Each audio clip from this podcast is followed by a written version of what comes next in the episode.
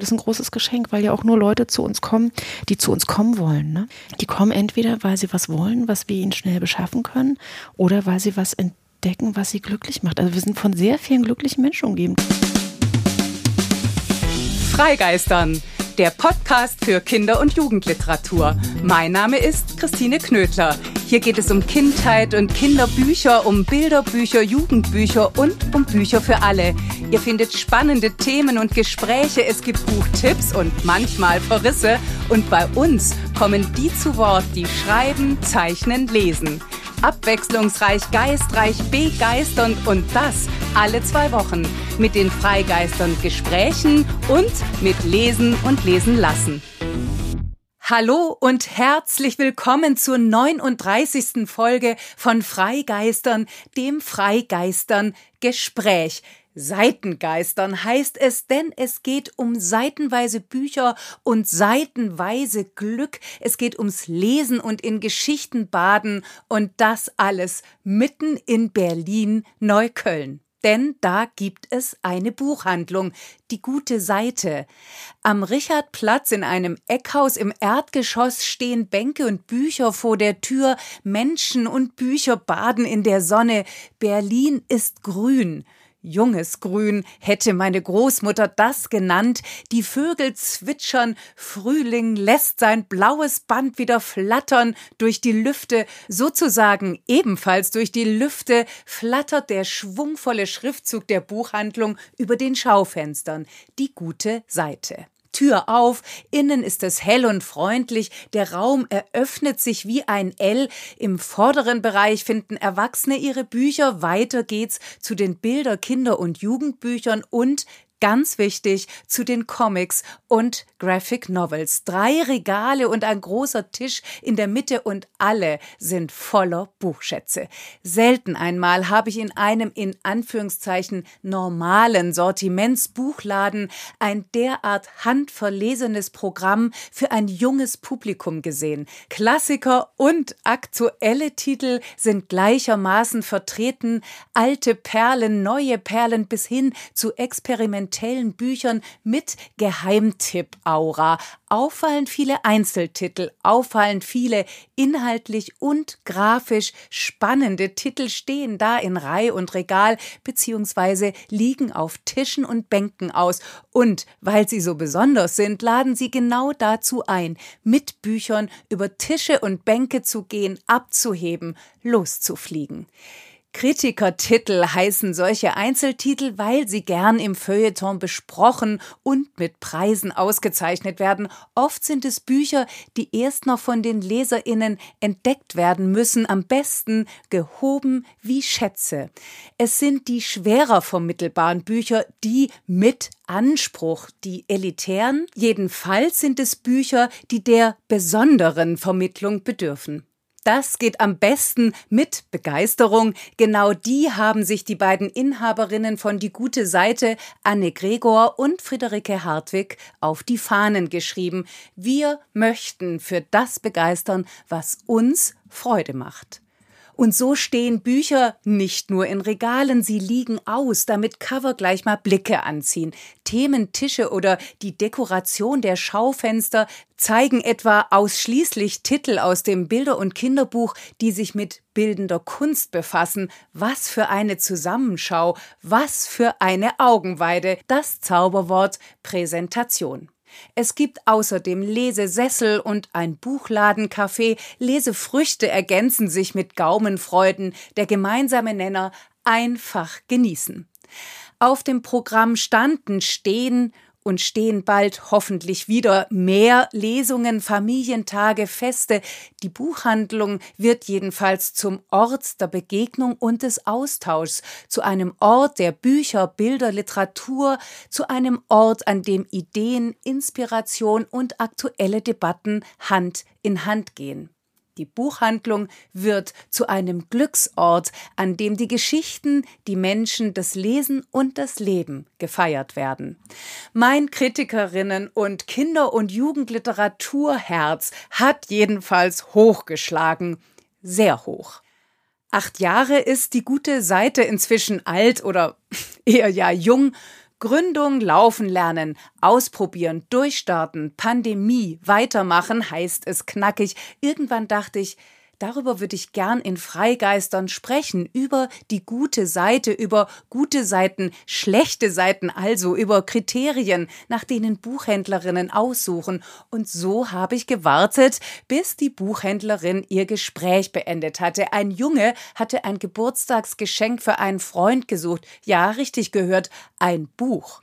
Für sich selbst wollte er etwas über Bäume und Pflanzen. Warum? Weil Bio spannend ist Unnötig zu sagen, dass er fündig wurde und schon sind Unkenrufe aller Jungs lesen nicht, zumindest an dieser Stelle entsorgt. Vater und Sohn zogen vergnügt ab und Friederike Hartwig war frei. Ich fragte vorsichtig, wie spontan sie sei. Es zeigte sich, sehr spontan. Zwei Tage später waren wir verabredet. Na klar, sagte die studierte Rechts- und Literaturwissenschaftlerin, die seit Gründung der Buchhandlung glücklich darüber ist, von der Pflichtlektüre zur Prosa zurückgekehrt zu sein.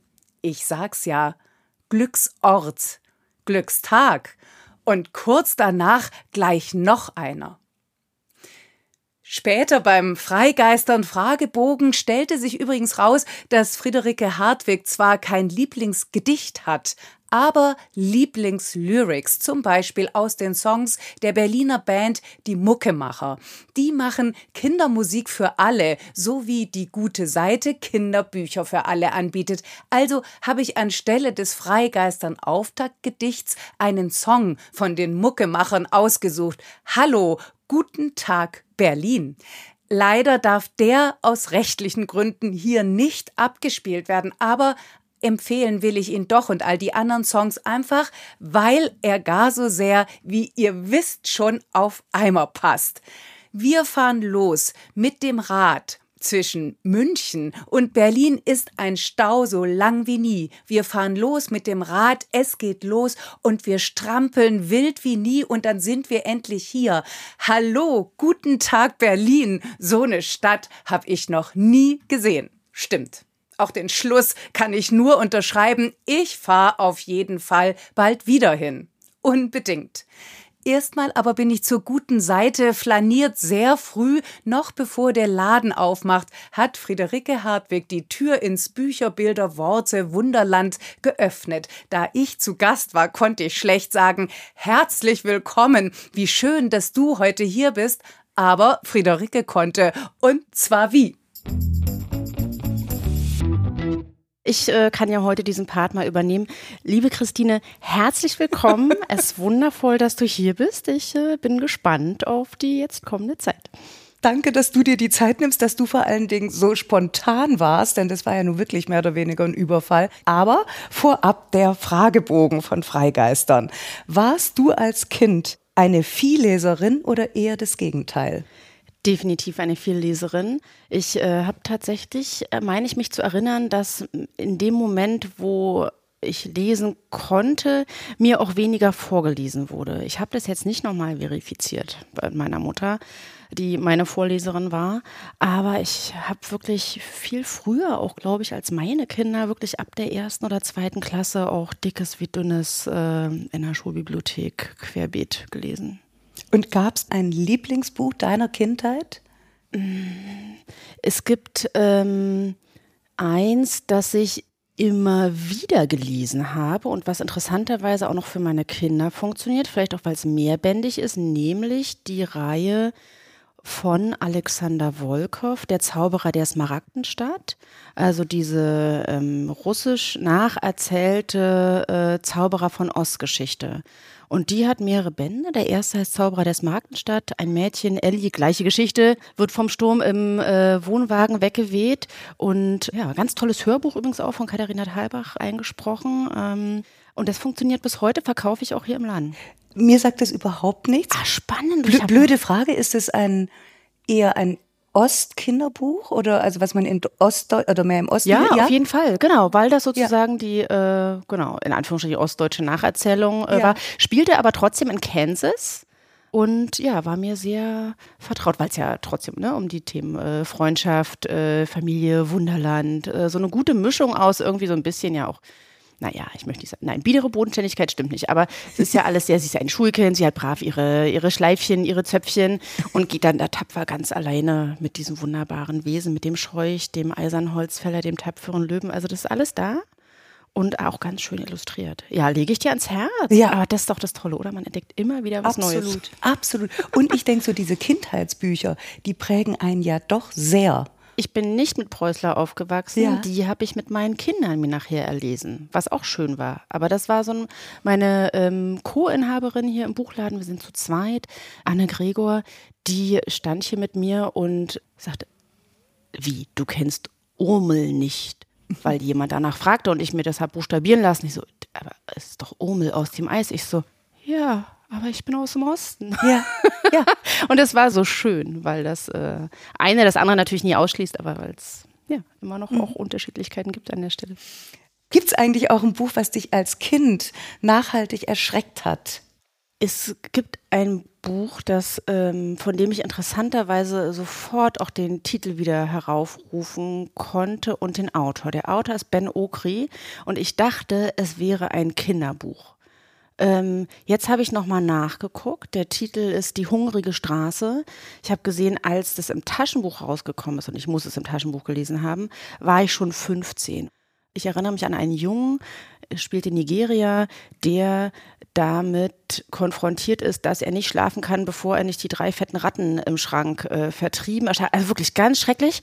Ähm, also wirklich gefühlt so hundsgroße Ratten und letztlich geht's um Armut, äh, um äh, Armutsbewältigung, um Familie und so weiter. Aber das hat sich mir wirklich eingebracht. Da dachte ich mir so, meine Güte, äh, so alt wie ich, äh, jünger als ich und muss sich mit sowas rumschlagen, wovon ich überzeugt gewesen wäre, dass ich das nicht hätte bewältigen können. Und dich hat es aber erschreckt oder, oder hat es auch an so ein Gerechtigkeitsgefühl und so weiter? Ja, ja, ja, unbedingt. ja. Ich war ja äh, große Winnetou-Leserin. Äh, Alle Bände von vorne bis hinten hatte ich zu Hause, als sie dann endlich auch in einer, so einer Taschenbuchausgabe rauskam für noch Markpreise, 3 Mark 95, bin ich mit äh, anderen gepilgert und noch Restbände aufgekauft.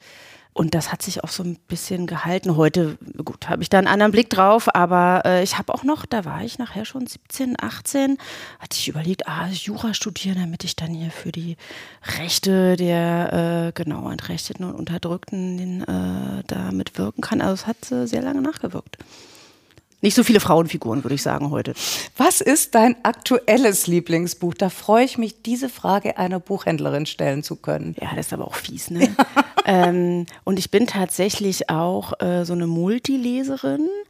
Ich hatte jetzt über die Ostertage ein bisschen Urlaub und habe, na, Lieblingsbuch ist echt so schwierig, ne? Aber was ich gerade gelesen habe, was mich sehr begeistert hat, war von Dagmar Leupold dagegen die Elefanten aus dem äh, österreichischen Jung und Jung Verlag, weil da auch so gar nicht wahnsinnig viel passiert. Vielleicht war das deswegen das perfekte Urlaubsbuch. Es geht um einen Mann, der in einer Garderobe arbeitet und letztlich Tag für Tag beschrieben wird, was er so macht und der ist auch muss eine nicht so eine schöne Kindheit äh, gehabt haben und es wird ein Mantel abgegeben an der Garderobe und nicht wieder abgeholt. In dessen Tasche befindet sich eine Pistole. Und man fragt sich die ganze Zeit, okay, irgendwas muss jetzt mit dieser Pistole passieren. Aber äh, ob und was, was passiert, verrate ich jetzt natürlich nicht. Aber das war toll. Das war seit langer Zeit mal wieder ein Buch, wo einfach nur ganz schön literarisch eins nach dem anderen passierte. Aber äh, dieses Jahr ist äh, Spanien Gastland der Frankfurter Buchmesse und weil ich mal in Nordspanien studiert habe, dachte ich, ach, das nehme ich jetzt mal zum Anlass. Ich guck mal, was die aus dem Spanischen übersetzte oder im Original äh, Literatur hier so auf dem deutschen Buchmarkt macht und bin geraten an das Buch von äh, Najat El-Hajmi Am Montag werden sie uns lieben. Und das ist ein ganz tolles Buch äh, über das Aufwachsen von zwei jungen Frauen in einem Vorort von Barcelona. Das hat mich sehr mitgenommen, obwohl ich freiwillig eigentlich immer so Jugendgeschichten und Coming of Age nicht so gern lese. Weil ich denke immer so, oh, war das anstrengend in der Pubertät und Pickel hier und es war so schrecklich und es war, oh, es war keine, es fühlte sich jetzt nicht wie so eine Komfortzeit an. Und, aber ich, das war ganz toll. Und mit meiner äh, Tochter lese ich gerade das Blaubeerhaus von Antonia Michaelis und das ist ja wirklich auch so schön. Ganz toll. Herrlich. Äh, Wir könnten eigentlich jetzt auch so weiterreden, dass du erzählst und man nur da sitzt und denkt, mehr, mehr und hinterher nehme ich all die Bücher mit. Hast du ein, oder also du sagst ja schon, dass du Vielleserin bist, also Parallelleserin. Hast du zuletzt ein Buch nicht zu Ende gelesen? Welches Buch und warum? Also ich, ganz ehrlich, Nino Haratischvili wird ja geliebt und ähm, ich versuche es mit jedem Band, den sie rausbringt und ich schaff's nicht. Und vielleicht braucht es ein bisschen, vielleicht, ich sage ja auch manchmal selber, ne, wenn ich äh, Bücher empfehle, das ist ein Buch, ne, so in Medias Res, da steigt man sofort ein oder hier, äh, da kann eine sofort drin wunderbar untergehen, abtauchen. Und manchmal braucht so ein Buch so eine halbe Stunde, eine Stunde intensives Lesen. Mhm. Und äh, bei der Dicke der Bücher von äh, Nino Haratischvili, da dachte ich mir das auch. Aber ich dachte so, okay, wenn es mich nach einer Stunde nicht packt. Und das ist umso betrüblicher, weil ich es eigentlich gerne lesen und sogar mögen möchte, weil es eigentlich alles verspricht, was ich gerne lese. Intergenerationell, geschichtlich, nicht zwangsläufig hier vor der Tür spielen. Aber ich schaff's nicht.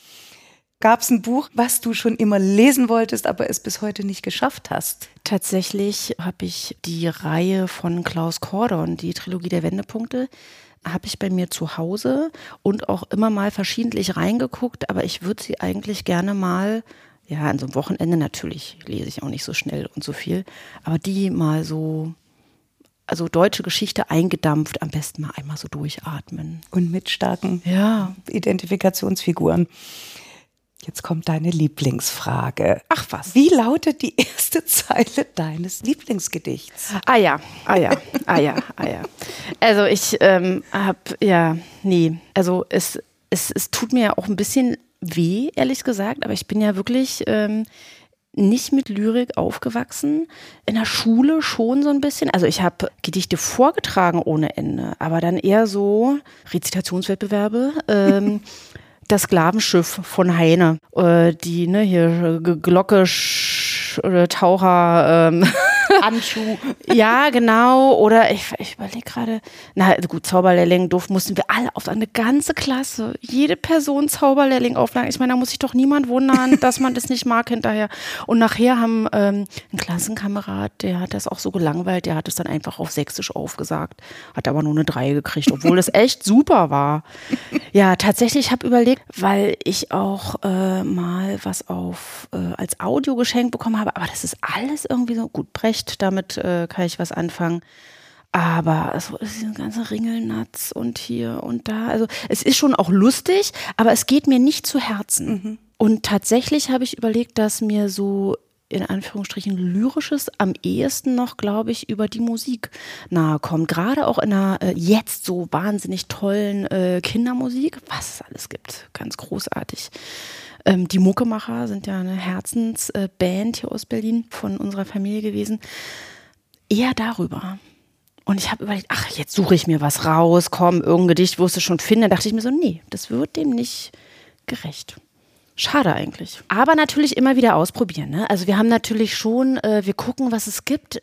Und natürlich haben wir auch äh, das eine oder andere da. Es gibt jetzt auch so schöne Kombinationen, wo einfach so schön illustrierte Kinderlyrik-Sachen sind. Oder auch, ich bin ja ein großer Fan von so Hausbüchern. Wir sprachen vorhin über eins, äh, du wusstest sofort, wer es rausgegeben hat, ich nicht, von Meerjungfrauen und Kapitänen. Mhm. Äh, Stefanie, wie heißt sie? Harries. Harries, das ist die Künstlerin. Ja, mhm. oh, ganz wunderschön, wo so eine Mischung ist aus, wie so ein Lesebuch. So ein paar kurzen Gedichten, Mehrzeiler, mehrstrophiges und aber auch so Lesestücke. Das finde ich ganz toll. Aber es braucht natürlich immer jemanden zu Hause, eine Person, die das immer wieder auch rausholt und immer wieder entweder ins Vorlesebett, auf die Couch oder aber auch wirklich wirklich an den Armutstisch mal und dann so reihum. Neben dem Witzebuch ist gut für die Stimmung bei allen. Von welcher Illustratorin, von welchem Illustrator würdest du dich gern porträtieren lassen? Ha, Anke Cool natürlich. Einfach weil die so witzig ist. Also, warum mich gar nicht so sehr interessieren würde, ähm, was dabei rauskommt, sondern weil ich einfach so, weil ich da sofort diesen Witz, diesen Humor, ich halte mich jetzt nicht für wahnsinnig humorvoll, muss ich jetzt mal so gestehen. Ja, ich bin vielleicht. Äh, weiß ich nicht, charmant, spontan und andere Dinge. Aber so jetzt so witzig, humorvoll, ähm, glaube ich eher nicht. Und das mag ich so aus allen ihren Illustrationen und Büchern springt das so raus. Und ich wäre so gerne so ein bisschen so. Deswegen wäre das so schön. und von welcher Autorin, welchem Autor hättest du gern eine Lesung nur für dich allein? Das ist ganz leicht. Rainer Strecker. Rainer Strecker, ich bin ja ein großer Cornelia Funke-Fan, ähm, mhm. aber vor allen Dingen auch, weil Rainer Strecker sie alle eingelesen hat. Also grundsätzlich mag ich lieber, wenn äh, mehr Leute zusammen sind.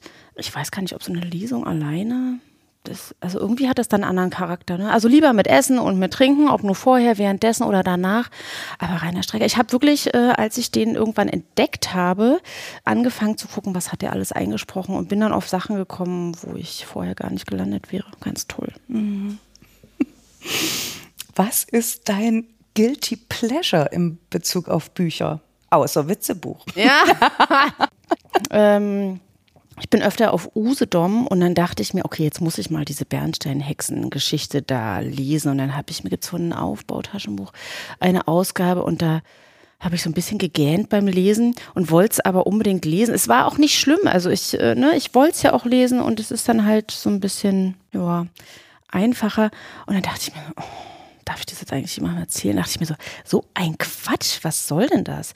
Jede Literatur gibt es, weil es, äh, ja, marktwirtschaftlich gesehen da ein Publikum für gibt und Leute das lesen wollen. Und was, warum eigentlich nicht? Für mich war das genau das richtige Buch, weil ich was davon wollte. Ich wollte das Thema, ich wollte die Legende lesen, ich wollte mich nicht überanstrengen, ich wollte es nicht grafisch untermalt, ich wollte es nicht äh, in Obstfiguren geschnitten, ich wollte es einfach schnell lesen.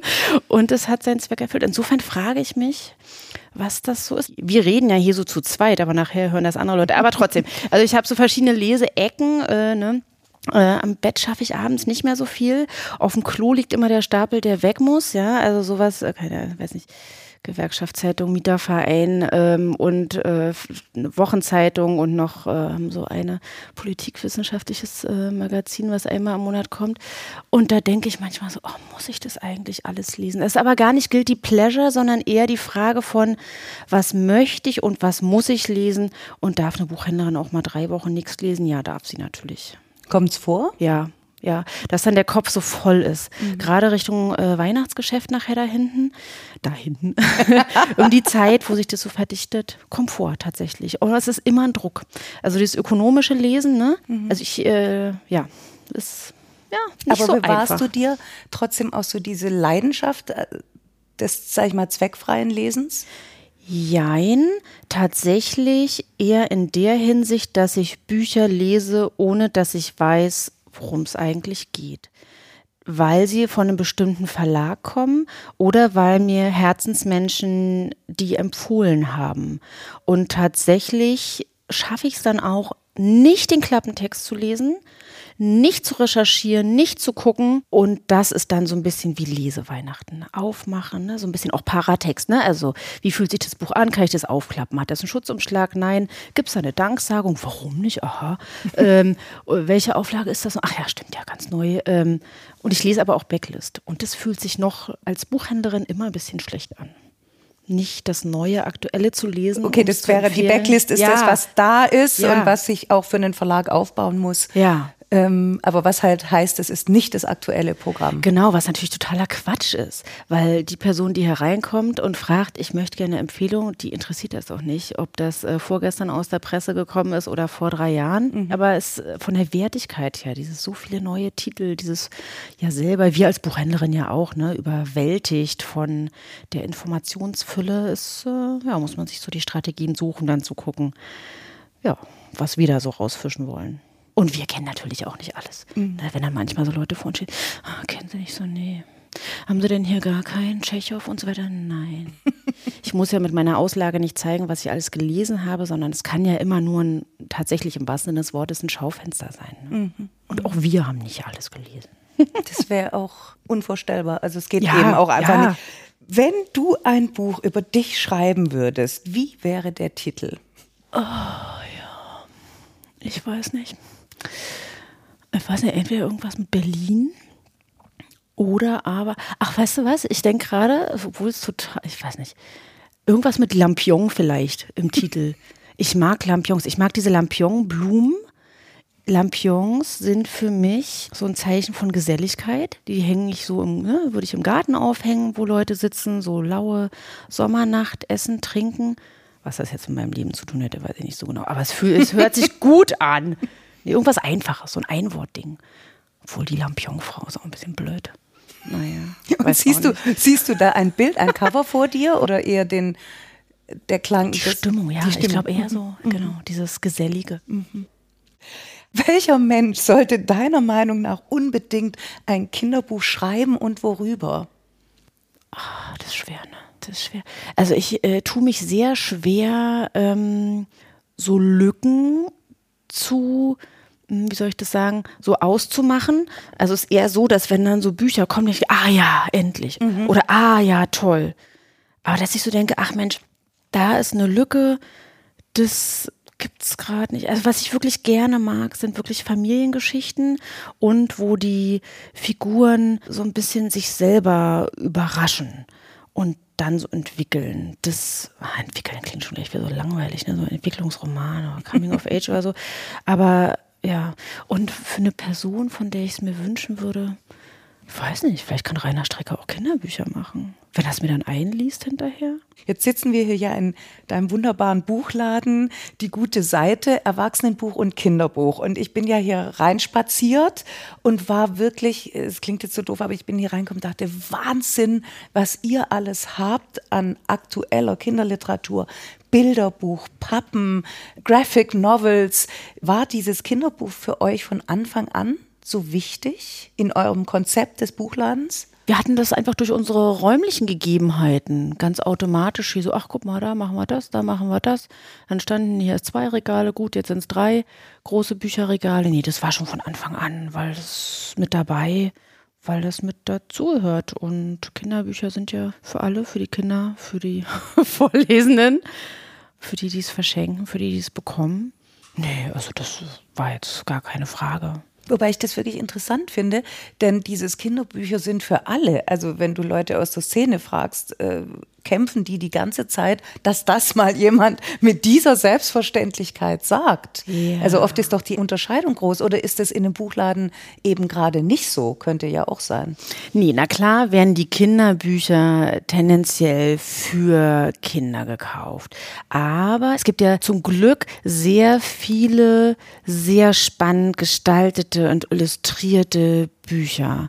Und die wenden sich manchmal vermeintlich an Kinder sind aber eigentlich für alle. Ich glaube, das äh, läuft dieses äh, für alle läuft über die über die Illustrationen tatsächlich. Und wir nennen das dann aber manchmal auch liebevoll ähm, Kinderbücher für Erwachsene.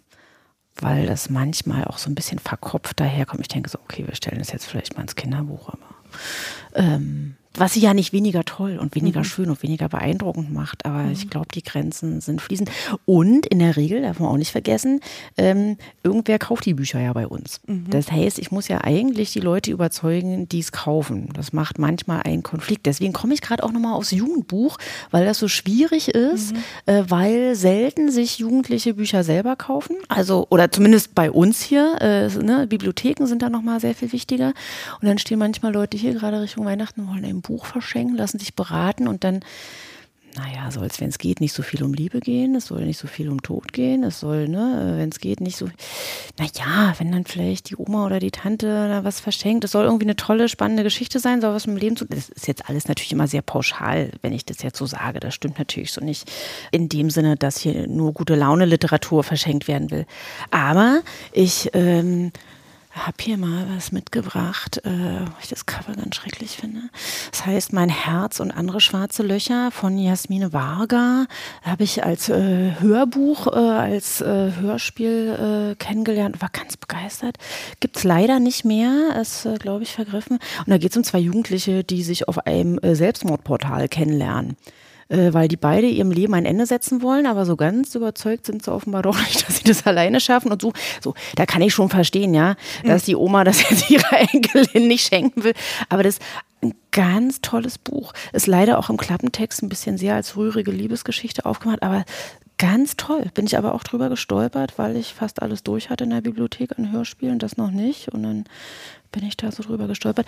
Ja, das Also das ist eine Lektüre deiner Jugend, oder? ja, das, ja, nee, eher so vor vier, fünf Jahren, dass Ah, ich das okay. in der Bibliothek gesehen habe, weil ich dachte, ah, meine Kinder waren da noch nicht so in dem Alter, ich muss ja hier auch ein bisschen auf Zack bleiben. Mhm. Und da habe ich natürlich schon auch in der Bibliothek dann mal so hin und her geguckt. Das heißt, da bräuchte man was, wo, wo die LeserInnen direkt herkommen können und sich das aussuchen können. Ja, vielleicht.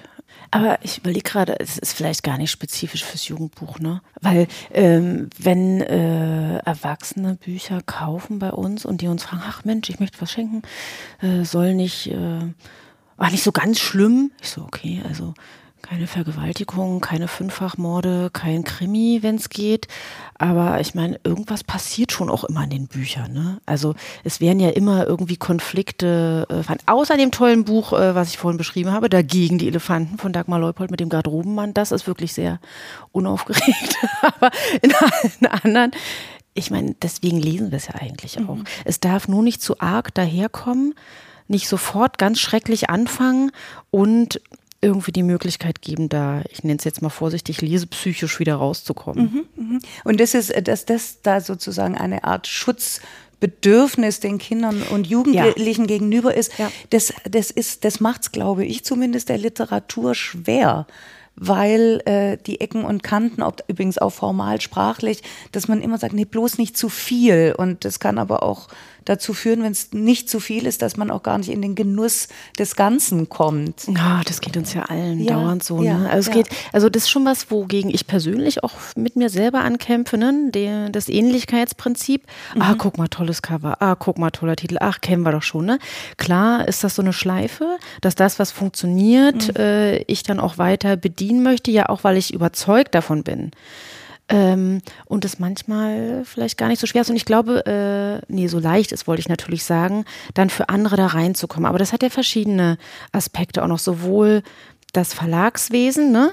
so Self-Publisher oder äh, ne, Book-on-Demand-Geschichten, die haben es natürlich schwierig, weil sie nicht so eine Pressepräsenz haben im Zweifel. Und aber auch kleinere Verlage und da, ja, das schreiben wir uns ja so ein bisschen auf die Fahnen, dass wir auch so Klein- und Kleinstverlage äh, mit drin haben. Aber ehrlich gesagt, ähm, es sind ja so viele Verlage, Klein- und Kleinstverlage, da muss man ja schon fast aufpassen, dass man die nicht im Sortiment hat. Denke ich immer so. So, nichts gegen, ja, hier Fischer, Dumont und Kiwi und so weiter. Aber ich meine, ich kann mir die nicht nur die hinlegen. Also das geht ja gar nicht. Und wie suchst du denn aus, wenn du Kinder- und Jugendliteratur und übrigens auch Bilderbuch aussuchst? Was sind deine Kriterien? Ähm, verschieden. Einerseits tatsächlich Verlagswissen und Erfahrung. Das ja, wir sind ja hier in so einem Podcast, ne? Also Moritz Verlag zum Beispiel bestellen wir unbesehen, weil da ganz selten was kommt, äh, was nicht funktioniert. Neulich kam, ne, das ist ein aktuelles Bilderbuch, äh, so eine Pappe, wo ein Zahnarzt ähm, du lachst schon, weißt du, was ich meine, ne? Dann gehen die Tiere da zum Zahnarzt und nachher frisst ein das Krokodil frisst nachher den Zahnarzt und auf der letzten Seite ist das Krokodil der Zahnarzt, wo ich denke, meine Güte, ich verstehe, dass man auf diese Idee kommt, wer hat die Idee aus ein Kinderbuch zu machen? Aber wir haben es, ähm, ich glaube, zweimal verkauft. Dann habe ich aber auch gesagt, ich glaube, das stand hier ganz schön lange. Das, ähm, Ich habe es erst gar nicht verstanden, äh, dass man nämlich zurückblättern muss und sieht, komisch, dieses Wartezimmer wird immer leerer, aber die waren doch jetzt gar nicht beim Arzt.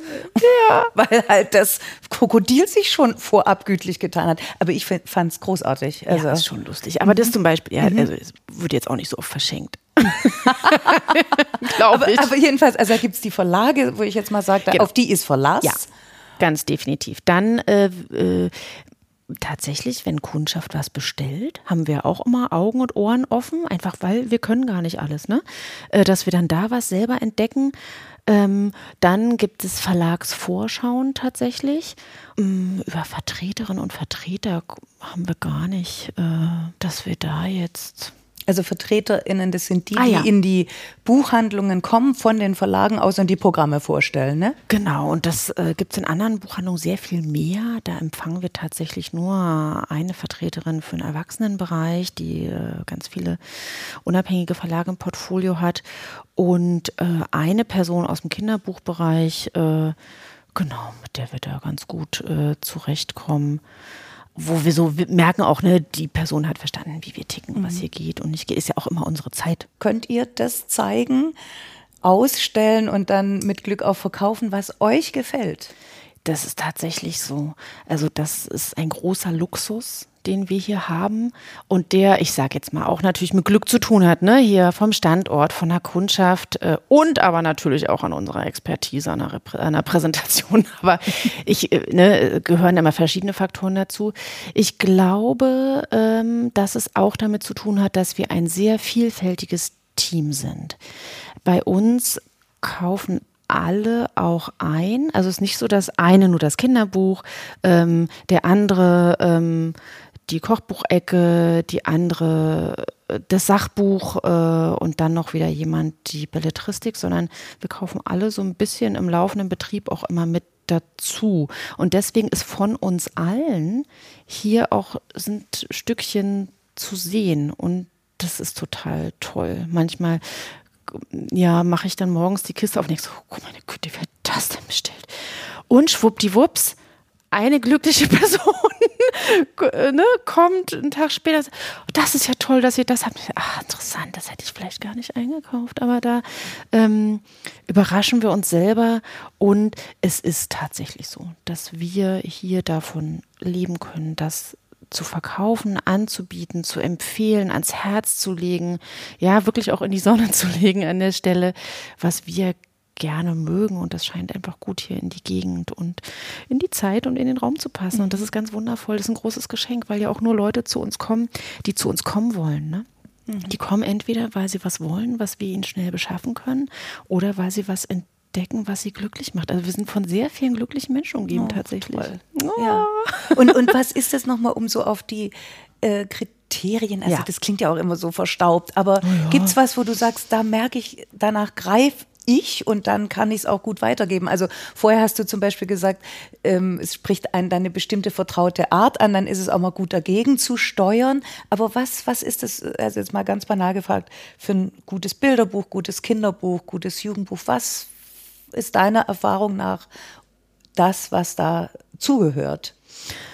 Illustration. Und da haben wir ja jetzt schon gleich die komplette Bandbreite. Da mhm. bemühen wir uns tatsächlich zu gucken, dass wir da verschiedene Stile auch abbilden können. Ne? Also wir haben hier, äh, ich habe hier gerade in der Hand Dackel sucht Freund äh, von Maria Nilsson Tore. Das ist eher so mit ich sage jetzt mal, ja, mit Bleistift oder mit Stift äh, gezeichnet.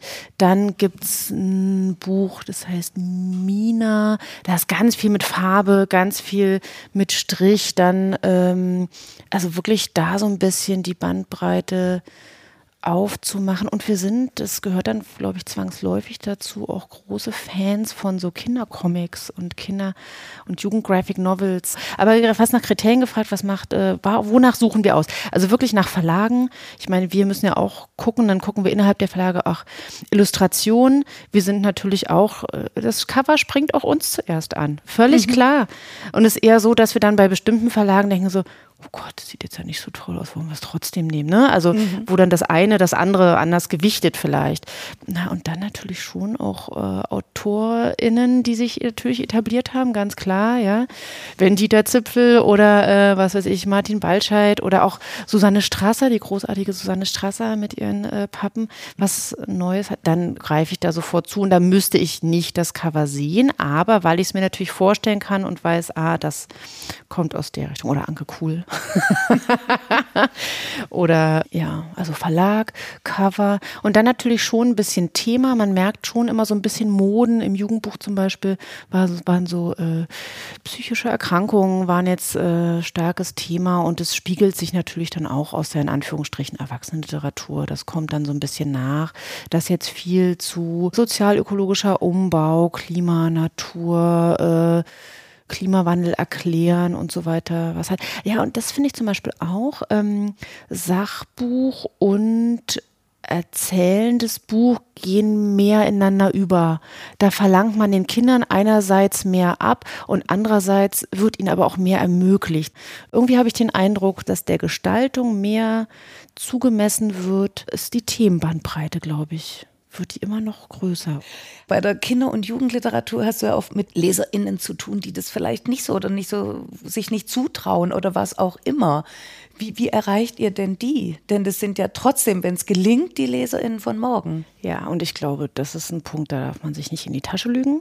Da gibt es äh, ein großes Blasenwesen und ähm, da ist so ein bisschen die Frage, wessen Aufgabe ist es, an welcher Stelle was möglich zu machen. Wenn wir über Leseförderung sprechen, über Leseermöglichung, über Lesebefähigung, ganz klar in den Schulen.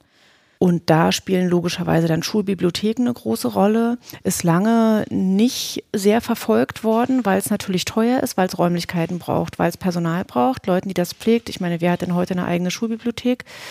Wo man auch sagt, ach, dann haben alle Schulen das Gleiche. Lieber die bezirklichen, äh, hier in Berlin, ne, lieber die bezirklichen äh, Bibliotheken ähm, fördern, die hier lange in Berlin äh, abgebaut wurden. Jetzt ist da ein bisschen anderer Trend wieder am Start. So, da sind wir als, ich sage jetzt mal, ja, als Privatkaufbuchladen mit Büchern, die eher teurer werden, ne, wenn wir jetzt auch nochmal auf Papierkrise gucken und so weiter, das ist dramatisch tatsächlich, mhm. weil das auch dort eine Kluft wieder befeuert.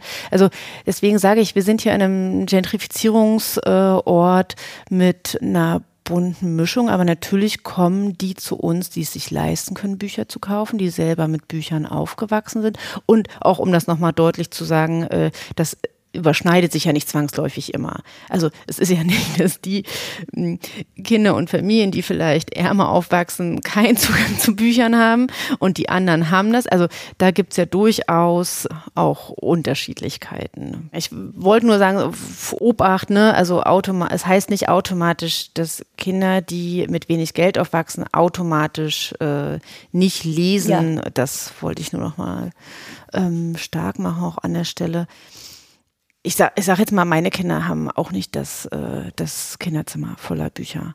Und nicht, weil ich hier ein Leseexemplar nach dem anderen äh, nach Hause schleppen würde, überhaupt gar nicht tatsächlich, sondern weil auch ich als Bibliothekskind aufgewachsen bin. Und das meinen Kindern auch äh, beibringe und nachbringe. Und wir haben natürlich tatsächlich Medienkonkurrenz, ne? Ähm, genau. Aber ein Beispiel will ich vielleicht nochmal sagen. Wir haben als Buchladen auch äh, Schulbibliotheken äh, beliefert und ähm, aus einer kamen dann immer so Listen mit Büchern, wo ich sagte, meine Güte, was ist das denn?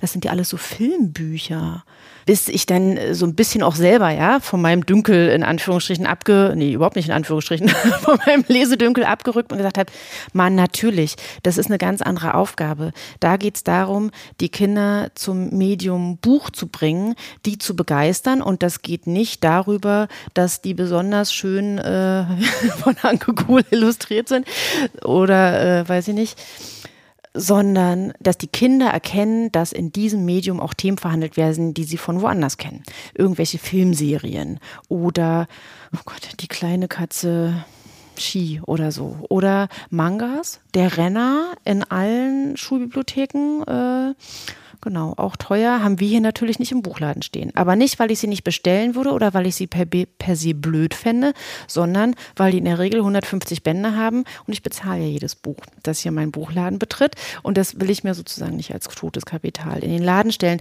Deswegen bestellen wir die. Aber wenn jetzt natürlich Kinder hier reinkommen, die ausschließlich Mangas konsumieren, dann denken die vielleicht, ah, das ist nicht der Laden für mich. Mhm. Aber vielleicht denken sie auch, oh, ich sehe ja, da sind ja andere Comics, keine Mangas, aber hier sind Comics. Die dann aber nicht 6,50 Euro ja, kosten, stimmt. sondern 12, 14, 16, 18 also es ist, es bleibt wirklich schwierig. Deswegen finde ich es ganz interessant, dass jetzt zum Beispiel äh, Egmont hat jetzt ein neues, äh, so ein Kindercomic-Label, Bang heißt das, rausgebracht jetzt im Frühjahr. Die, weiß ich, haben mit so einer Idefix-Reihe angefangen. Ne? Asterix ist bekannt, äh, machen wir mal mit dem kleinen Hund Idefix. Und aber auch preislich erschwinglich, ich weiß gar nicht, äh, was glaube ich gerade, sechs oder acht Euro. Ist jedenfalls was anderes als 12, 13, 14 Euro für einen ganz fantastischen äh, Hilda äh, Comic äh, mhm. im Taschenbuch. Ist halt eine andere Hausnummer. Und mhm. das merke ich aber im gesamten Buch. Hier habe ich manchmal Eltern stehen, die für Kindergeburtstage einkaufen und die sagen, so was weiß ich, ne, bis 20 Euro machen wir. Aber natürlich auch andere, die sagen, so, vielleicht schaffen wir es ja bis sieben oder acht Euro und dann muss ich halt, muss man halt auch so ein bisschen gucken. Ich weiß nicht, ich habe noch äh, in den 90ern diese Ro-Ro-Ro-Jugendbuch, ne, rein, mhm. so. Jetzt Belz hat das auch oder so. Aber da muss ich immer wieder mich auch selber so ein bisschen an die Hand nehmen und sagen, so, ne, eine Mischung aus preislich erschwinglichen Sachen, aus Sachen, die unterschiedlich gestaltet sind, die thematisch eine Breite haben. Ja, und zum Glück machen wir es in Anführungsstrichen alles nur auf Deutsch. Werden wir natürlich auch gefragt, wie es mit Mehrsprachigkeit, aber das ist überhaupt nicht zu leisten. Ne? Mhm. Und wie ist es, du hast jetzt die Situation geschildert, äh, dass Eltern sagen, ich hätte gern für den Kindergeburtstag, gehen die Kinder mit. Erlebst du da einen Wandel, dass Kinder auch selber hin reingehen dürfen, sage ich jetzt mal, und, und äh, selber sich was aussuchen. Ja, definitiv. Ja, ja. ja. Also es kommt natürlich darauf an, wie die Familien so strukturiert sind oder so. Aber also das ist, glaube ich, auch was, was wir unterstützen können. Dass ich dann halt das Kind anspreche und sage, ah, du möchtest also jemandem was schenken. Ähm, lies denn das Kind gerne? Aha. Und möchtest du vielleicht was schenken, was du gerne magst, dass du was teilen möchtest, so eine Leseerfahrung? Oder weißt du, dass das Kind, ne, also eher mhm. so in die Richtung mhm. an der Stelle. Und das klappt natürlich total gut.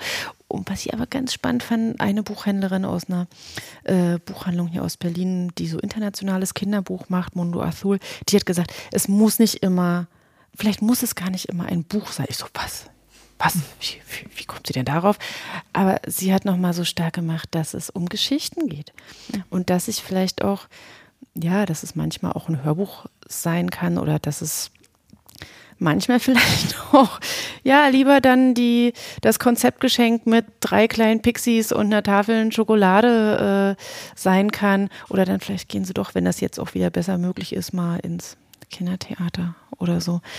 Und dass ich Leute nicht versuche, mit Büchern zu missionieren. Ne? Mhm. Ah, haben Sie ein Buch, wo gerade die Eltern sich frisch getrennt haben, aber der Bruder auch den Fisch im Aquarium runter? Nein.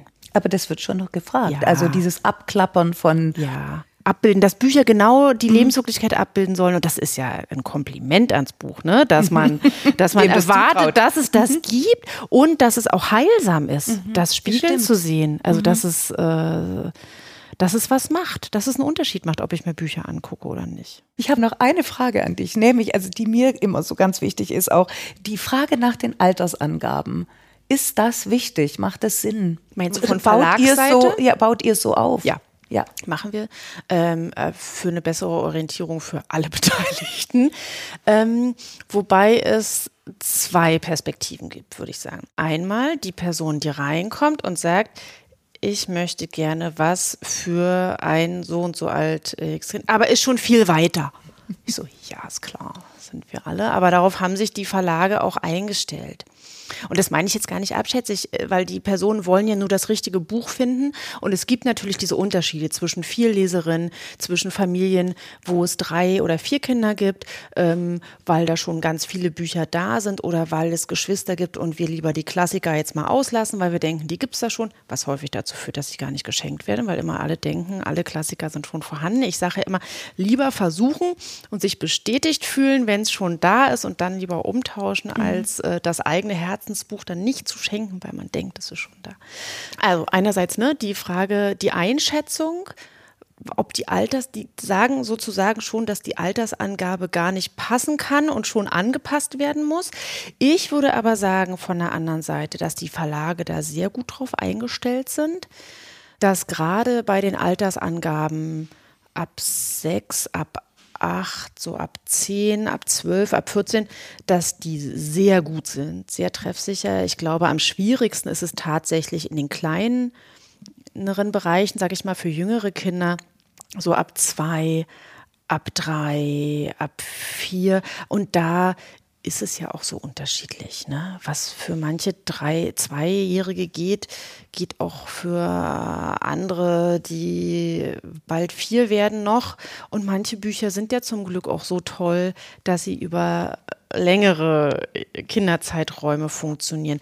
Da würde ich tatsächlich sagen, das hm, ist aber eher so ein neueres Phänomen, dass so Kindersachbücher als Pappe, ja, wo ich so manchmal, das, wo ich denke, die funktionieren eigentlich noch nicht so gut. Ich überlege gerade mal hier, es gibt ja diese Reihe jetzt hier, ähm, Little People, Big mhm. Dreams, ne, wo es so Biografien gibt. Und die finde ich ganz toll. Wir sind da große Fans von. Und da gibt es jetzt so eine Pappbilderbuchausgaben, wo ich so denke, okay, ob ich die jetzt ab zwei betitelt hätte. Ob ist es ab zwei betitelt? Ja, äh, das geht jetzt hier, Vivienne Westwood habe ich in der Hand oder ob, ob dann Hannah Arendt ab drei, ja, also da denke ich so, äh, muss, ist gut gemeint, hat irgendwie nichts, ähm, aber ja, aber das ist, würde ich sagen, eher die Ausnahme und das ist ja, ich meine, dazu gibt es ja uns Buchhändlerinnen und Buchhändler. Mhm. Und äh, es gibt ja so eine ähm, Pi mal Daumen-Regelung, ähm, die sagt, äh, wenn man vorliest, kann man zwei Jahre draufschlagen. Mhm. Also dass wenn ist so bei den sechs, sieben, achtjährigen immer so die Frage, lesen die wirklich selber oder geht es ums Vorlesen? Mhm. So, äh, viele schlucken immer so ein bisschen, dass zum Beispiel Tintenherz von Cornelia Funke ähm, ab zwölf, ne, ab zehn, ab zwölf äh, eingestuft ist. Ja, aber hast du es mal bis zu Ende gelesen und auch noch Band zwei und Band drei? Auf gar keinen Fall liest dein Kind das mit, also ne, äh, abziehen. Oder dass Ronja Räubertochter nicht bei ab 8 steht, äh, hat halt den Grund, dass sich natürlich auch Lesehalten verändert, was Ängste auslöst und was nicht. Aber ich weiß nicht, ich kenne auch noch äh, äh, Leseerfahrungen ja, mit Wilddruiden und alleine im Wald sein und so weiter. Und natürlich kommt es immer aufs Kind an, kommt es auf die Leseumgebung an, wird vorgelesen, wird alleine gelesen, lesen die schon. Wie gesagt, ja, wenn ich das vierte Geschwisterkind bin, was ja schon also selten ist hier, ähm, aber dann habe ich eine ganz andere Leseerfahrung, eine ganz andere Lesebiografie. Aber grundsätzlich würde ich sagen, hauen die gut hin und dienen wirklich einer guten Orientierung, wenn mal gerade die Buchhändlerin schon im Gespräch ist. Was war denn dein letztes Buch, wo du so dachtest, hey super, da ist es? Nachteule und äh, Sternhai ähm, war ein Kinderjugendbuch, äh, in dem es darum ging, dass zwei Mädchen jeweils bei ihren äh, Vätern aufwachsen und die Väter werden dann ein Paar. Also ich glaube, ich das war mich. so ganz die haben toll. Sich geschrieben. Ja, ja, ja. Ja, und die haben, ja, die Väter haben sich kennengelernt und haben dann die Töchter in ein gemeinsames Sommercamp mhm. geschickt und wollten die dann da sozusagen verkuppeln, damit genau auch diese, diese Mädchenkontakt äh, zueinander kriegen, die sich natürlich dagegen gewehrt haben und äh, sich dann trotzdem befreundet haben. Aber da dachte ich, ach, ich weiß nicht, vielleicht nicht mit so einem fetten Bang, aber da saß ich so ein bisschen mit staunenden Augen und dachte mir so, wow, das hätte es halt vor zehn Jahren nicht gegeben gegeben oder vor 15 Jahren. Eher so, wie gut, dass es das jetzt gibt. Und da habe ich mich sofort dran erinnert, dass es äh, in Ungarn, ja, da ja zum Beispiel gerade äh, Erlasse gab, dass da äh, entsprechende Inhalte äh, unter Strafe stehen oder nicht äh, veröffentlicht werden. Und da dachte ich mir so, ach guck mal, und das geht hier und das funktioniert und das kann ich empfehlen und das verkaufe ich auch und das habe ich meinem Sohn zu lesen gegeben und äh, kann ich hier auch empfehlen. Das ist toll, mhm. dass es das gibt. Aber tatsächlich im illustratorischen Bereich, glaube ja, ich, denke ich, ich immer wieder, denke ja, ich immer ja. wieder in diesem Kindercomic-Geschichten wird jetzt ja ausgebaut, ne? Also wirklich Reprodukt, äh, äh, kann man eine Lanze nach der anderen brechen. Der tolle Kiebitz Verlag aus Hamburg, mhm. den hatten wir jetzt zum Indie Book Day, der so ein bisschen unabhängiges Verlegen in den Fokus äh, bringen soll. Da hatten wir den Kiebitz Verlag hier mit den tollen neuen Comics. Äh, ja, ich glaube. Und das ist doch eine wunderbare Bilanz, zu sagen, es tut sich was, da ist ganz viel Entwicklung und die wandert ins Kinderzimmer. Also jetzt in, dem einen Fall sind es die homosexuellen Väter. Wenn man sich hier umsieht, siehst du, lacht dich die Vielfalt an und zwar in den Büchern. Und das ist doch eine tolle Sache. Auf die Vorstellung, Fall. dass das hier wie so eine Art schöner Umschlagplatz ist. Na, wir hatten zum Beispiel eine ähm, Kundin von uns, die selber ein Buch rausgebracht hat, äh, nachdem sie äh, in einer Kita, in einem am Kindergarten eine so eine Art Inspektion hatten und die beanstandet hat, dass äh, zu wenig Vielfalt im Kinderbuch von. Dachte ich mir so, oh, was ist das für eine Inspektion? Habe ich ja noch nie gehört, dass das jemand gesagt hat, wie großartig. Und die dann auf den Buchmarkt geguckt haben. Ähm, äh, wo es sowohl um phänotypische Diversität geht, ähm, als auch äh, genau, wie sprechen die Kinder miteinander und äh, wer ist da eigentlich abgebildet und die dann selber eins gemacht haben. Das spielt hier bei uns am Richardplatz, heißt Nelly und die Berlinchen, ein ganz tolles äh, Buch, was entstanden ist im Selbstverlag aus der Situation, es gibt nicht das, was ich eigentlich gerne möchte, auch für meine Kinder und für andere Kinder. Deswegen mache ich das. Und das, das finde ich toll, dass das äh, geht. Ah, du weißt du was? Doch, weißt du, was mir noch einfällt? Weißt du, ähm, so eine Lesung, wenn mir die jemand äh, schenken würde, mhm. ähm, ganz, ganz toll. Es gibt von Esther Kinski ein Kinderbuch, das heißt Opus Reise. Und jetzt muss ich mal sagen, das ist bei Mattes und Seitz erschienen. Ich finde jetzt das Kinder, also das Buch finde ich jetzt nicht so dolle, aber es gibt eine, eine Lesung, die bei Spiglo erschienen ist, äh, 2016. Spiglo ist ja auch in Kreuzberg bei uns um die Ecke hier. Ein äh, Label, das ganz tolle Hörbücher macht, für Erwachsene übrigens auch.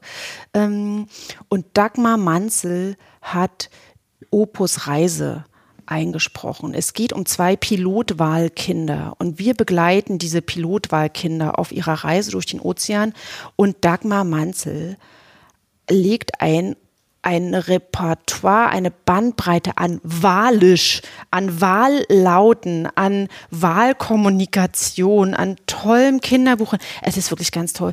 69 Minuten unbedingt hören, unbedingt kaufen und das gibt's aber nicht äh, über den Großbuchhandel, muss man bei denen direkt äh, bestellen. Opus Reise von Esther Kinski ähm, mit Musik von Max Nagel und erzählt von Dagmar Manzel ist eins der tollsten Sachen für Kinder ab fünf, würde ich so sagen. Das ist aber was, was ich auch Erwachsenen schon geschenkt habe, weil es so ganz wundervolles. Und wenn, aber dann muss Dagmar Manzel das lesen und am besten mit Musik und so ein paar Pilotwale am Start. Jetzt haben wir noch zum Abschluss Geschenk gekriegt. So machst du das also. Okay, ich, ich kaufe es. Weißt du was? Pass auf, ich gebe es dir mit. Nein, doch, unbedingt, unbedingt, wenn es dazu führt, dass du es auch in die Welt trägst. Ja, ich meine, so ist es ja, so funktionieren Netzwerke. Also wirklich, bitte, oh, sag mir, wie du es fandest. Sag mir, wie du es fandest. Ich, ich wette jetzt schon mit dir, du wirst es selber verschenken und äh, verherzen. Ja, oh Gott, oh. jetzt wird es wirklich schlimm. Nein, nein, es ist, das ist ein so schönes Schlusswort. Ich danke dir so für das Gespräch. Das war wunderbar. Ich danke dir, dass du dir überhaupt diese Zeit genommen hast und ich danke dir für Opus Reise. Juhu! Vielen Dank, schön, dass du da warst. Das passiert ja auch nicht so oft, ne? dass wir hier so, äh, natürlich sprechen wir hier viel über Bücher, aber äh, sich die Zeit zu nehmen, natürlich ne, auch mit sich selbst noch mal so ein bisschen mhm. zu reflektieren, hat großen Spaß gemacht. Dankeschön. Auch. Ich ne? danke dir. Alles Gute. Tschüss. Tschüss. Das war's für heute. Das war das Gespräch mit Friederike Hartwig von Die gute Seite. Ich bedanke mich von ganzem Herzen. Und ich danke wie immer euch fürs Zuhören. Alle bisherigen Folgen findet ihr auf unserer Website freigeistern.com. Und was die Bücher angeht, haben wir eine Anregung einer Freigeistern-Hörerin aufgenommen.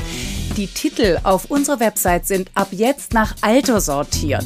Bei den Jüngsten geht's los bis zu den Ältesten und die Altersangaben sind in Zukunft gefettet, damit ihr sie gleich findet. Wir hören uns in zwei Wochen wieder am Freigeistern Donnerstag, 19. Mai. Ich freue mich auf Lesen und Lesen lassen, dann mit Büchern, die auf der guten Seite stehen, weil sie glücklich machen. In diesem Sinne, viel Glück! Habt's gut. Tschüss.